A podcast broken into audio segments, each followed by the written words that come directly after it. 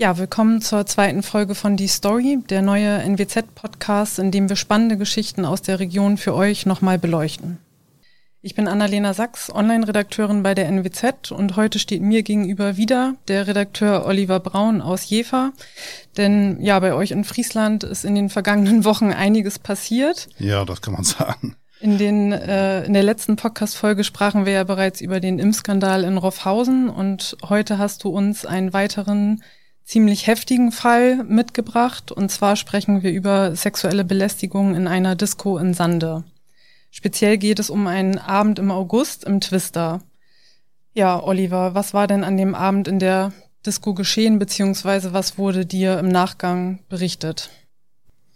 Ja, es geht tatsächlich um eine Körperverletzung in einer Diskothek in Sande, hier bei uns im Kreis Friesland. Eine junge Frau, die dort getanzt und gefeiert hatte, die soll dann auf der Tanzfläche bedrängt und sexuell belästigt worden sein. Und als sie sich dagegen gewehrt hat, da soll sie dann einen Faustschlag ins Gesicht verpasst bekommen haben und musste dann anschließend mehrere schmerzhafte Knochenbrüche ähm, operativ behandeln lassen.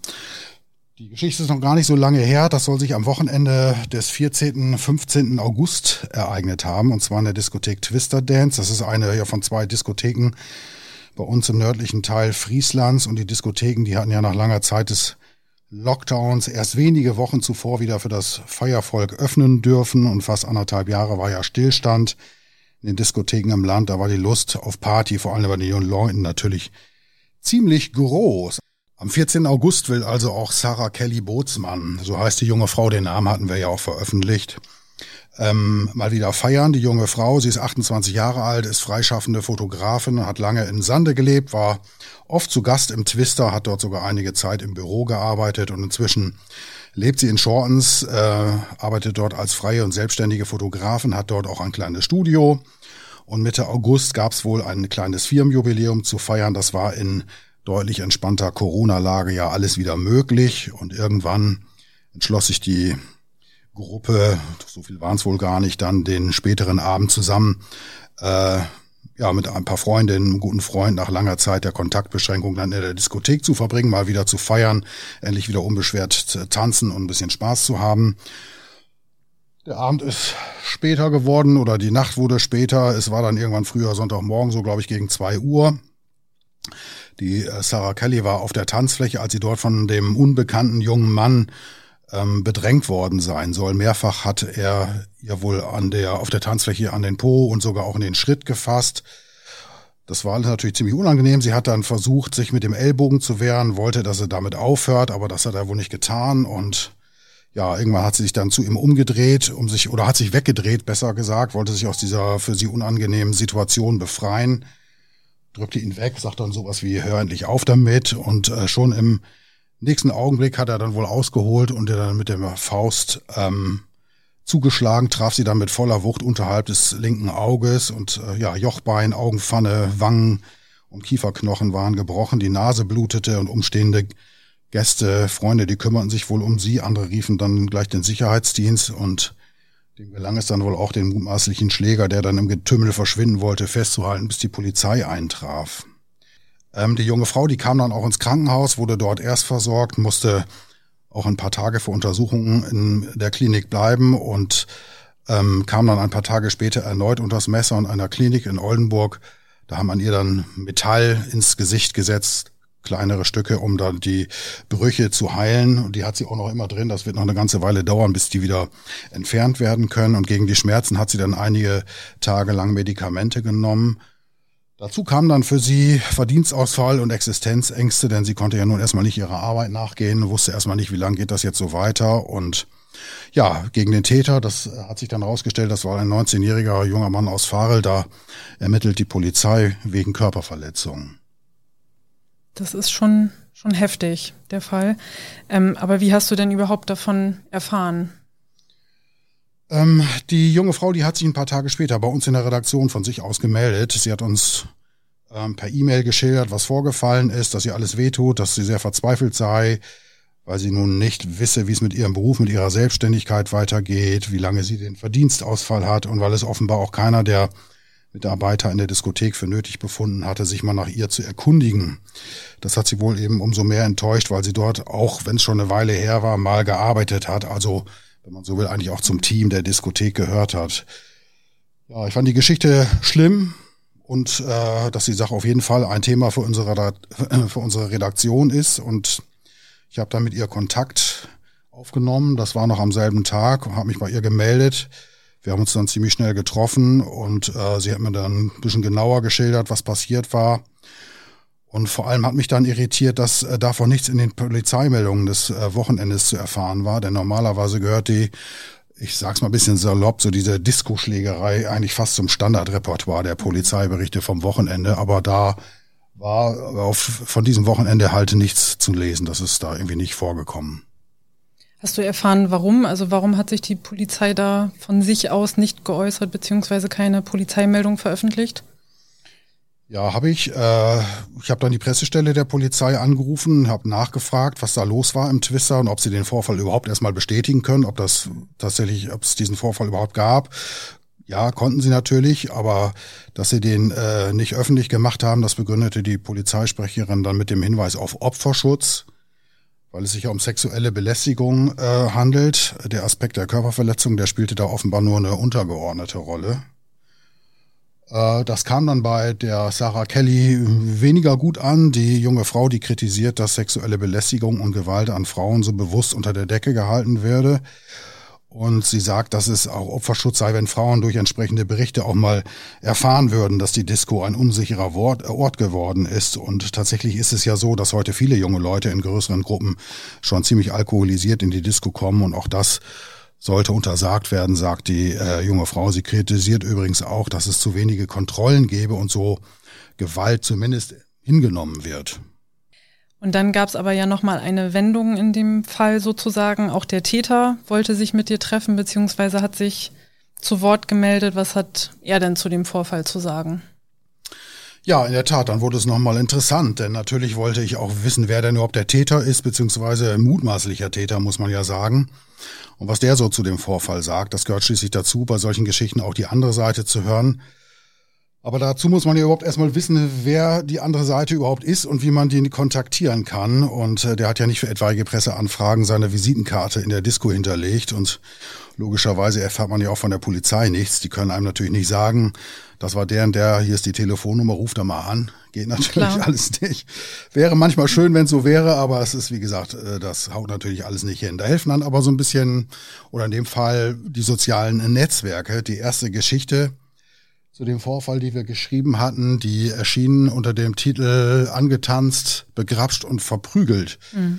Ja, ist wahrscheinlich auch ein bisschen reißerisch, aber ich fand die durchaus gut wurde viel gelesen, wurde viel geteilt, wurde viel kommentiert und offenbar wussten auch einige Leser, ähm, wer der Schläger war. Und ziemlich schnell hatte ich dann einige Leser auf Facebook, die ich kontaktieren konnte, damit die wiederum den mutmaßlichen Täter anschreiben konnten oder ansprechen konnten, damit der sich bei mir meldet. Also so ein so als Mittler, wenn man so will. Äh, das war so der erste Versuch, da mal Kontakt herzustellen. Und nach zwei Tagen hatte der wiederum, also der mutmaßliche Täter einen Post auf Instagram gemacht, weil er halt jetzt wohl auch schon direkt angeschrieben wurde, Mensch, du bist das doch gewesen, sag mal was dazu, du musst dich mal äußern, man hört ja nur eine Seite der Geschichte, erzähl mal, wie es wirklich war.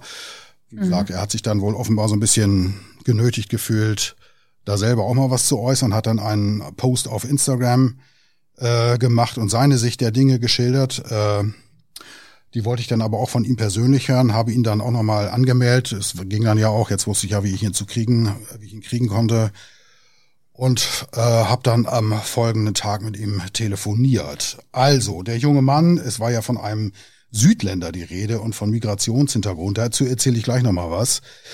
Äh, der ist 19 Jahre alt, äh, wie man so sagt, hat internationalen Background, lebt seit frühester Kindheit aber ein Fahrer, ist hier aufgewachsen, hier zur Schule gegangen, hat hier gerade seine Ausbildung in einem Industriebetrieb gemacht und ich glaube, wenn ich mich jetzt recht entsinne, er macht jetzt auch gerade sein Abi nach. Den V-Schlag, den gibt er tatsächlich zu und er bedauert die Folgen auch, dass äh, die der Schlag für die 28-Jährige hatte. Der Befund, der beschreibt ja eine, wie gesagt, ich hatte das schon, glaube ich, berichtet, eine Fraktur des Jochbogens, einen äh, mehrteiligen Bruch des Augenhöhlenbodens, der Kieferhöhlenwand und des Kiefergelenks mit Einblutungen. Zudem erlitt die Sarah Kelly einen Hörsturz und hatte seit dem Schlag auch einen Tinnitus. Aber er behauptet, dass sich die Vorgeschichte anders zugetragen haben soll, als es die 28-Jährige aus Shortens berichtet hat. Mir hat er erzählt, er habe niemanden belästigt und die Frau auch nicht angefasst oder in irgendeiner Weise sexuell belästigt. Im äh, Twister ist es wohl so, dass irgendwann zu später Stunde Showtime ist, wenn man so will. Dann bildet sich wohl auf der Tanzfläche ein Kreis und dann darf, wer sich traut, in die Mitte, äh, jeder in die Mitte und zeigen, was man so tänzerisch drauf hat.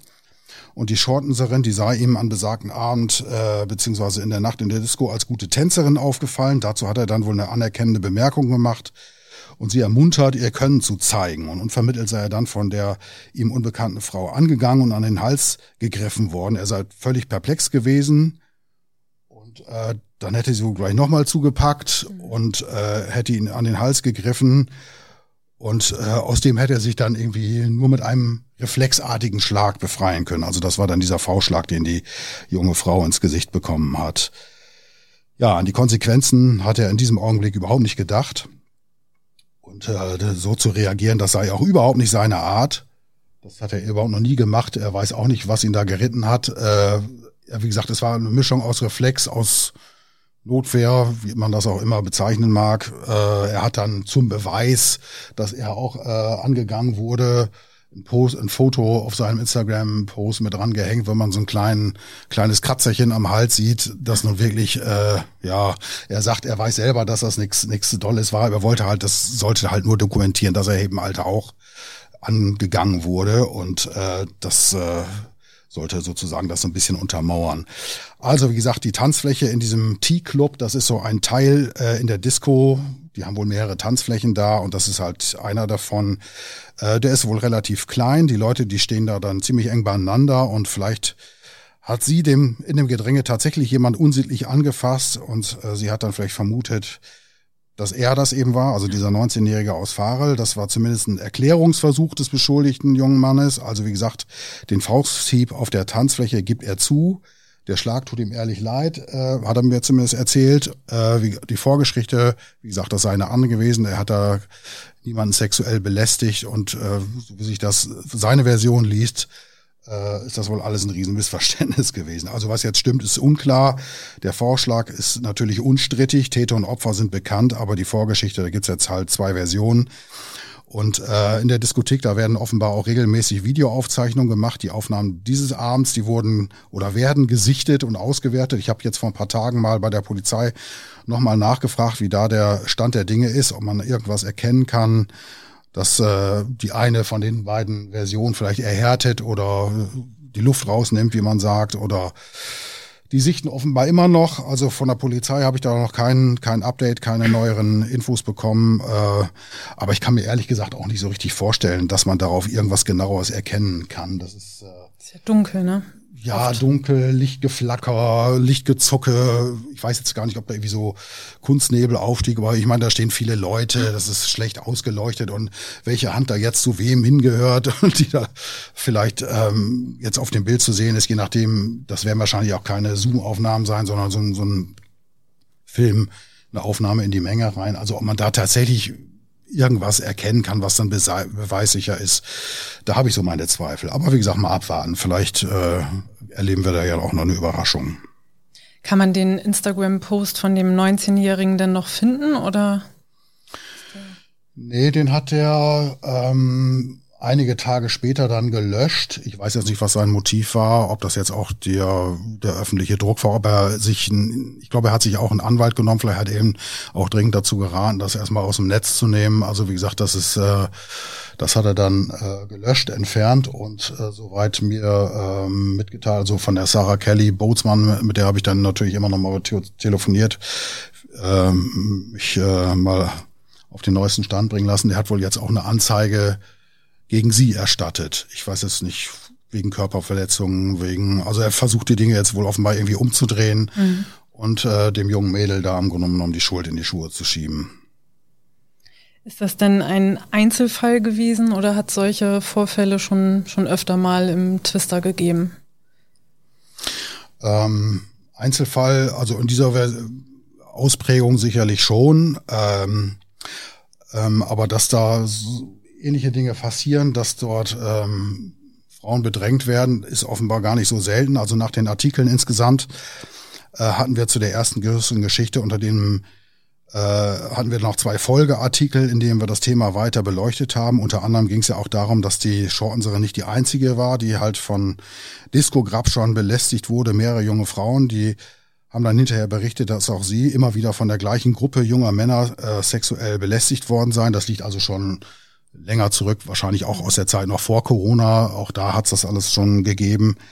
Ähm, und ähm, der Vorwurf vieler Frauen ist eben, dass die Security, die erst dann reagiert, wenn die Situation außer Kontrolle geraten ist.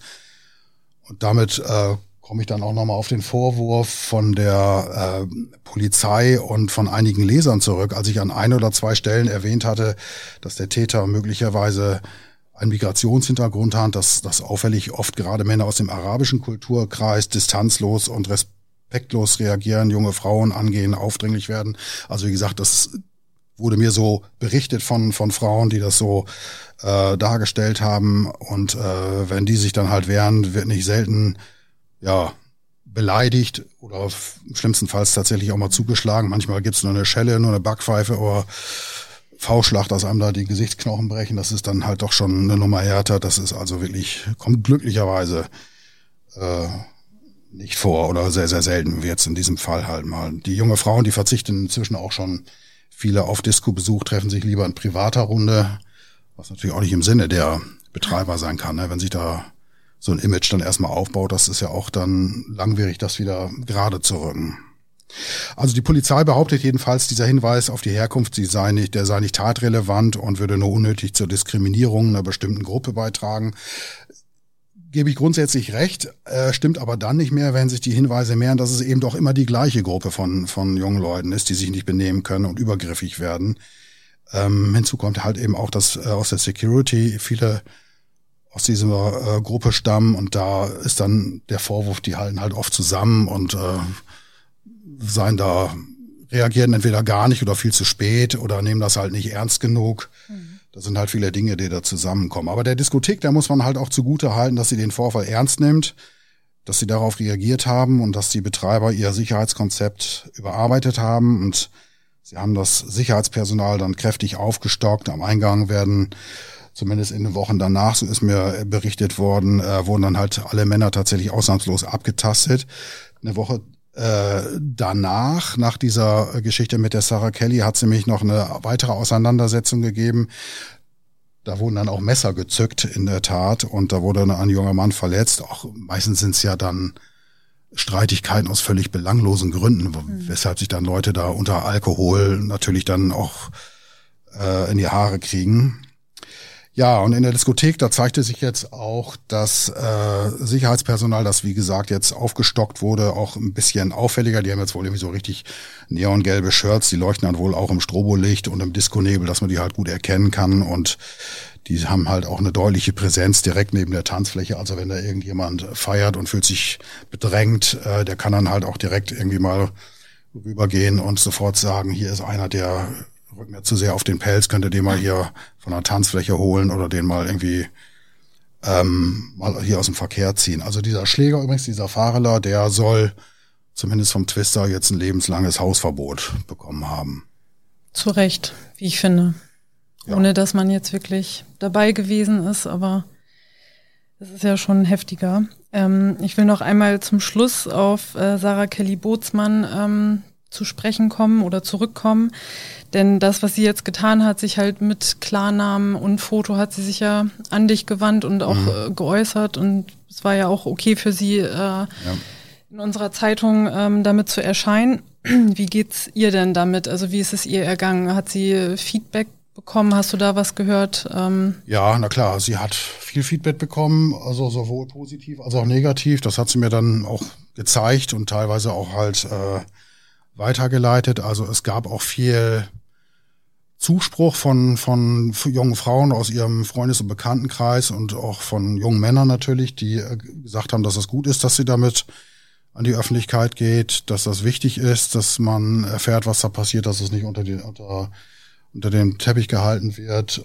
Aber es hat halt auch von anderer Seite, ja, wie sagt man, so einen Shitstorm gegeben, mhm. die sie halt äh, von, von, von Personen, Männer wie Frauen, die ihr vorwerfen, dass das so alles nicht stimmt und dass sie sich irgendwie wichtig mache und aufspiele und dass sie halt auch selber schuld gewesen sei und äh, da werden dann halt auch wieder viele Dinge umgedreht und, und verkehrt und angeblich soll dann halt auch in der Disco der eine den anderen aufgewiegelt haben, entsprechend auszusagen, dass sie diejenige war, die da irgendwie angefangen hat. Also alles ein bisschen verworren. Äh, ja, wir werden sehen, wie es wie es da weitergeht. Also wie es weitergeht, ist natürlich noch nicht sicher. Das hängt jetzt natürlich auch davon ab, was die Videoaufzeichnungen und auch die weiteren Ermittlungen ergeben. Ähm, wie gesagt, der Täter, der den Vorfall öffentlich auf Instagram eingeräumt hat, der hat seine Stellungnahme dann ja ein paar Tage später aus dem Netz genommen seinerseits Anzeige ähm, gegen das Opfer erstattet. Und wie gesagt, ob es jetzt zum Prozess kommt, äh, das werden wir da sehen und da werden wir natürlich auch berichten. Die gute Nachricht am Ende, die ist, dass die junge Fotografin, dass es ihr wirklich inzwischen deutlich besser geht und dass sie äh, wohl auch schon wieder Termine in ihrem Fotostudio vergeben konnte. Also Verdienstausfall war dann einige Wochen wohl, mhm. aber mittlerweile hat sich da zumindest die Dinge, haben sich da die Sache wieder äh, zum Guten entwickelt. Aber ich glaube, von Disco-Besuchen hat sie jetzt erstmal genug für lange Zeit. Ja, das ist auf jeden Fall verständlich. Ja, Oliver, dann erstmal vielen Dank für einen, ja, noch einen sehr spannenden Fall aus Friesland. Ich hoffe, ja, es kehrt jetzt erstmal langsam Ruhe ein bei euch. Ähm, hm, das will ich gar nicht hoffen. Also wir berichten gerne spannende Geschichten. Es muss nicht immer sowas sein, aber genau. Spektakel ist immer gut. Das stimmt auch wieder. Alles klar, wie gesagt, vielen Dank und dann bis zum nächsten Mal. Ja, gerne. Bis dann. Ciao.